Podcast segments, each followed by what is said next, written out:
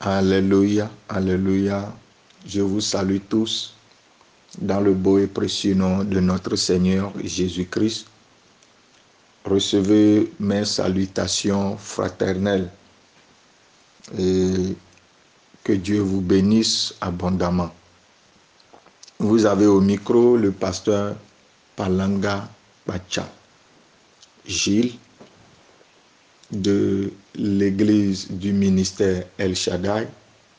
Je suis le pasteur principal, le, le pasteur fondateur de ce ministère.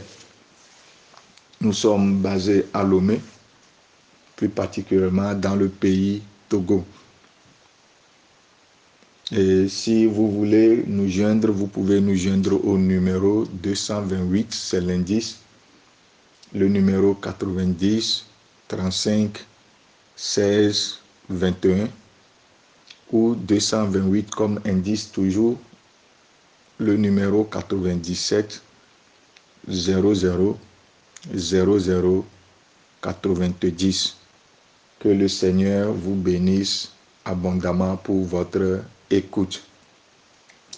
Je voudrais partager un thème avec vous et ce thème est très important. Le thème nous parle de l'assurance du salut, comment être sûr qu'on est sauvé? Alléluia. C'est notre thème.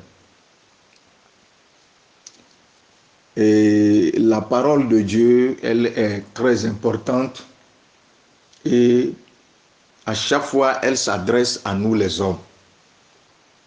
Ou quand nous avions des questions à poser, nous voyons la réponse directement dans la parole de Dieu. Quand vous n'êtes pas sauvé, vous-même, vous savez que vous n'êtes pas sauvé.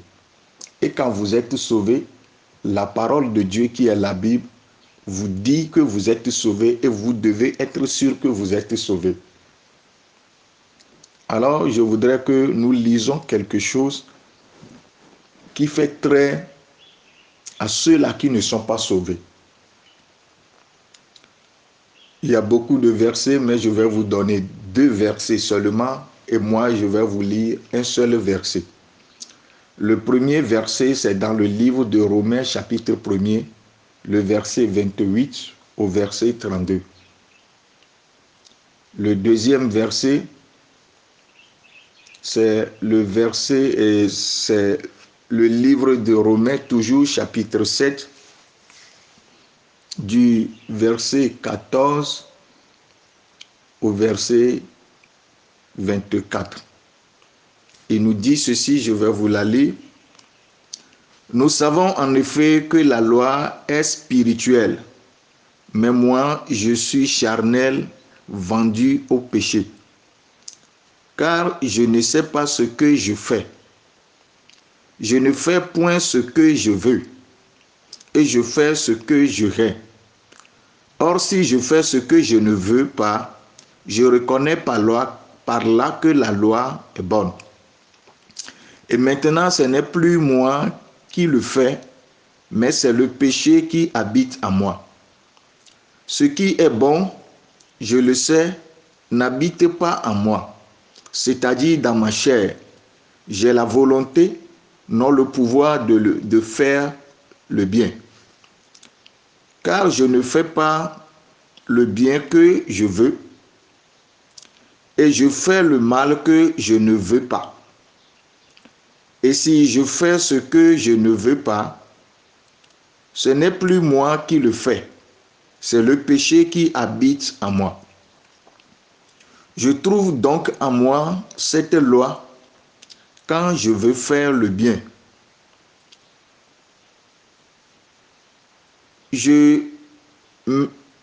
Quand je veux faire le bien, le mal est attaché à moi.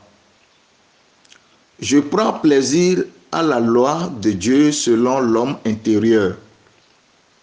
Mais je vois dans mes membres une autre loi qui lutte contre la loi de mon entendement et qui me rend captif de la loi du péché qui est dans mes membres.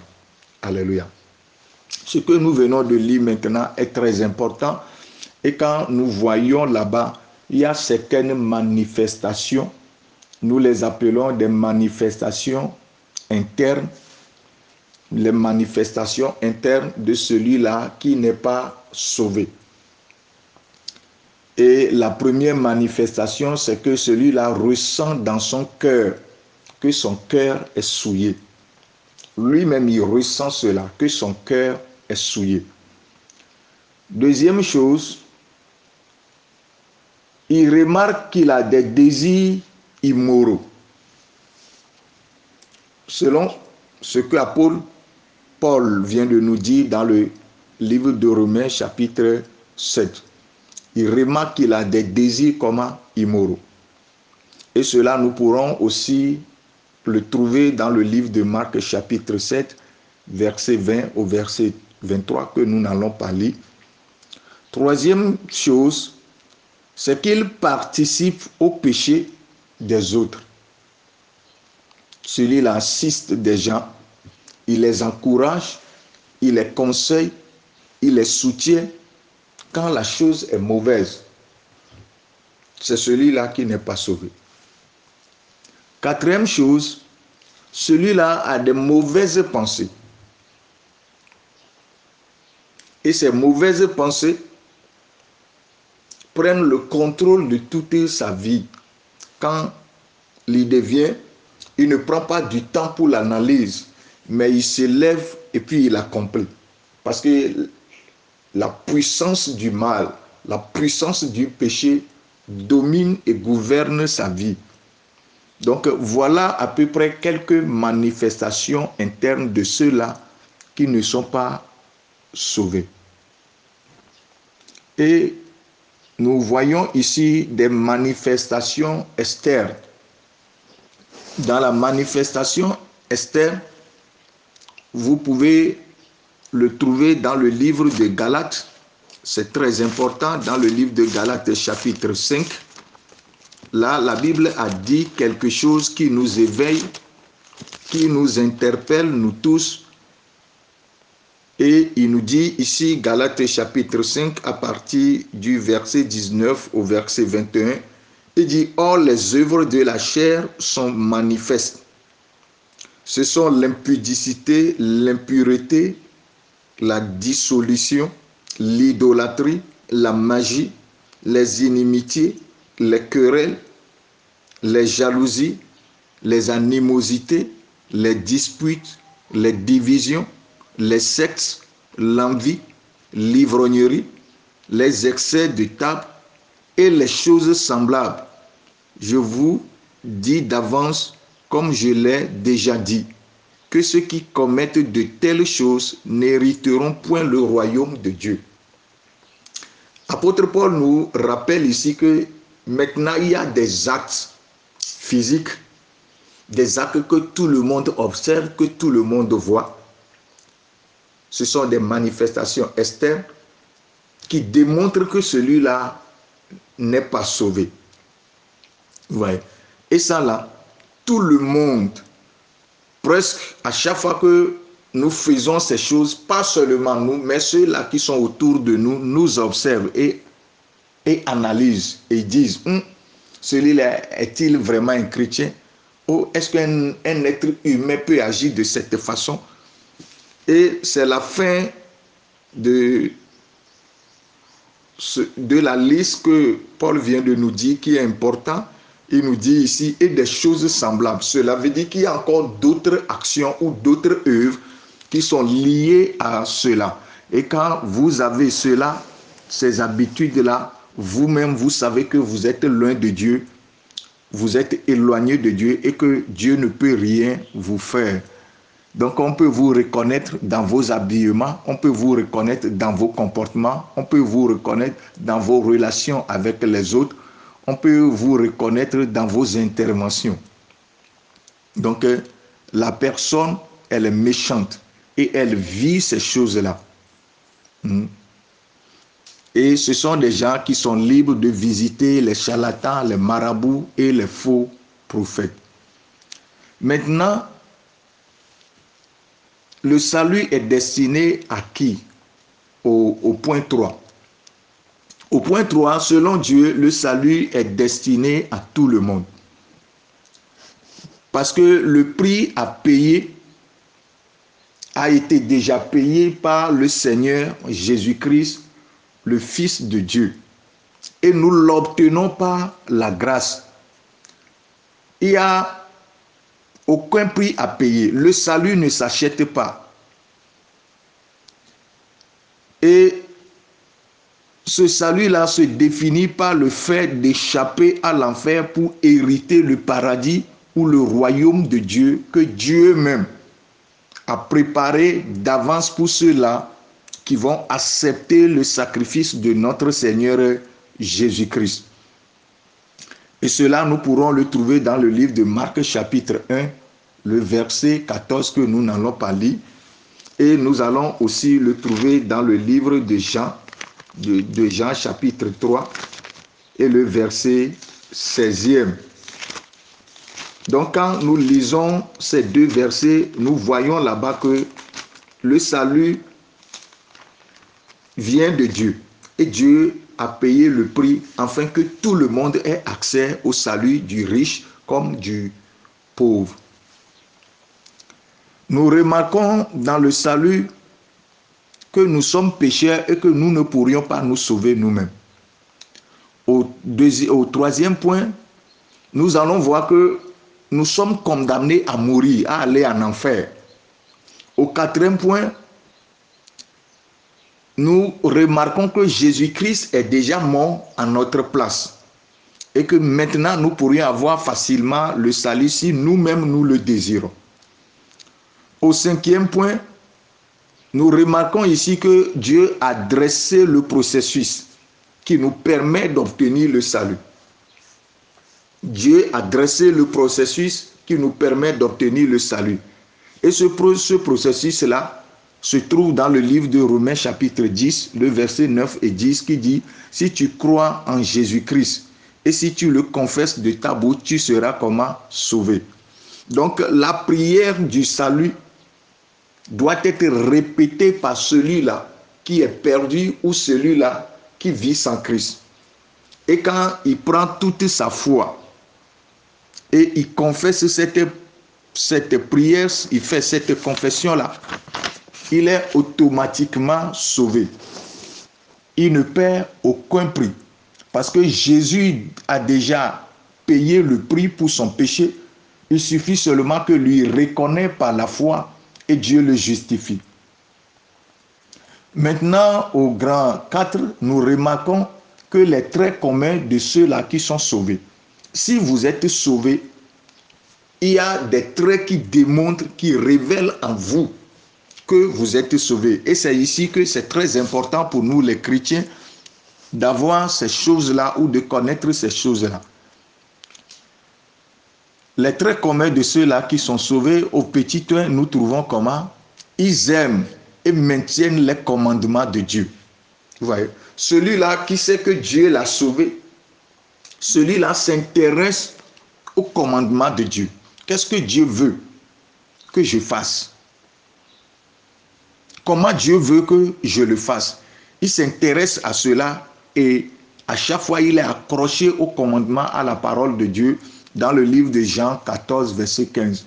Au petit 2, celui-là aime méditer constamment la parole de Dieu. Dieu, Dieu disait à Josué que cette parole ne s'éloigne point de ta bouche. Donc, voyons. Donc, celui-là qui est sauvé aime constamment lire la parole de Dieu.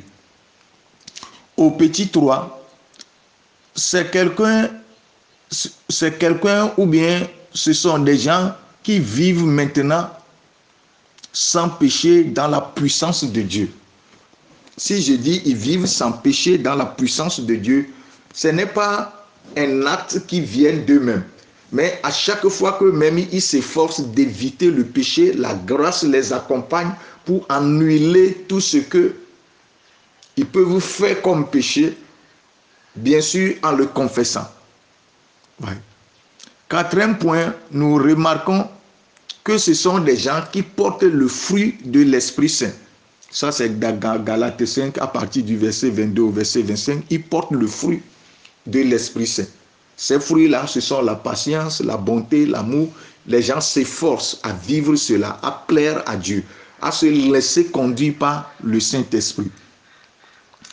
Au petit 5, se sépare complètement avec les amis pécheurs et le monde parce qu'ils sont morts au péché. Ce n'est pas qu'ils rejettent cela et disent qu'ils sont des pécheurs, mais celui à qui il prêche la parole, il annonce l'évangile du salut pour que celui-là soit sauvé et que cette dernière personne refuse de persévérer dans le péché, de démérer le péché, de vivre le péché, qu'est-ce que celui-là qui est sauvé fait? Il s'éloigne de lui. Parce que s'il ne le fait pas, il risque à ce que celui-là l'entraîne encore dans le monde, dans le péché. Donc il, se sépare de ceux-là qui refusent le salut de Dieu, de ceux-là qui rejettent le salut de Dieu. Au petit 6, ils évitent des paroles insensées. Ce n'est plus, nous ne vivons pas comme si nous étions encore dans le monde où nous parlons comme nous voudrons, nous disons des choses comme nous voudrons, avec de la pagaille, avec certain amusement. Mais celui-là, chaque fois qu'il veut faire quelque chose, il veut dire quelque chose, il analyse les choses avant de les dire. Il ne se mêle pas de n'importe quelle discussion. Au petit 7, ils se réjouissent dans le Seigneur. Ils ne se réjouissent pas du monde. Ils ne se réjouissent pas du vin. Ils ne se réjouissent pas de la belle vie. Ils ne se réjouissent pas des, concerts dans les boîtes ou bien des musiques du monde. Mais ils se réjouissent dans le Seigneur. Ils sont contents parce que le Seigneur a fait quelque chose pour eux. Et à chaque fois, leur joie découle du Seigneur. Au petit 8, ce sont des gens qui, aiment prier. Ils prient en tout temps ils restent en communion avec Dieu. Au petit neuf, ils aiment et ils aident à propager l'évangile aux autres qui ne sont pas sauvés. Parce que Dieu a fait cette grâce pour lui, il est content. Lui aussi, il veut que cette grâce-là atteigne les autres. Donc, ils aiment à partager la parole. Et au petit 10, s'il y a possibilité, ils peuvent faire des restitutions. Ils regrettent leur vie passée. Et s'il y a des dégâts, ils cherchent à réparer cela. Peut-être qu'ils ont menti dans le compte de quelqu'un, ils vont aller lui présenter leurs excuses. Parce que peut-être qu'ils ont pris quelque chose qui appartient à quelqu'un. Qu'est-ce qu'ils font maintenant? Ils, ils, ramènent cette chose-là, la restitution. Donc voilà les traits de ceux-là qui sont sauvés. Et ça, c'est très important. Et nous voyons que ce sont des choses que nous pourrions faire par le Saint-Esprit par le Saint-Esprit. Donc nous vous disons merci pour votre écoute et de ce petit thème que nous voudrons, que nous venions de partager avec vous. Que Dieu vous bénisse, que Dieu vous soutienne et que Dieu vous donne une bonne compréhension de ce message que nous venons de partager au nom de Jésus-Christ de Nazareth. Je vais prier pour vous. Seigneur, je remets les frères et sœurs, les auditeurs entre tes mains. Je prie enfin qu'ils soient impactés par le Saint-Esprit et enfin qu'ils comprennent plus en profondeur ces enseignements, qu'ils les gardent et qu'ils les vivent et que toute la gloire revienne à notre Seigneur Jésus-Christ de Nazareth. Amen.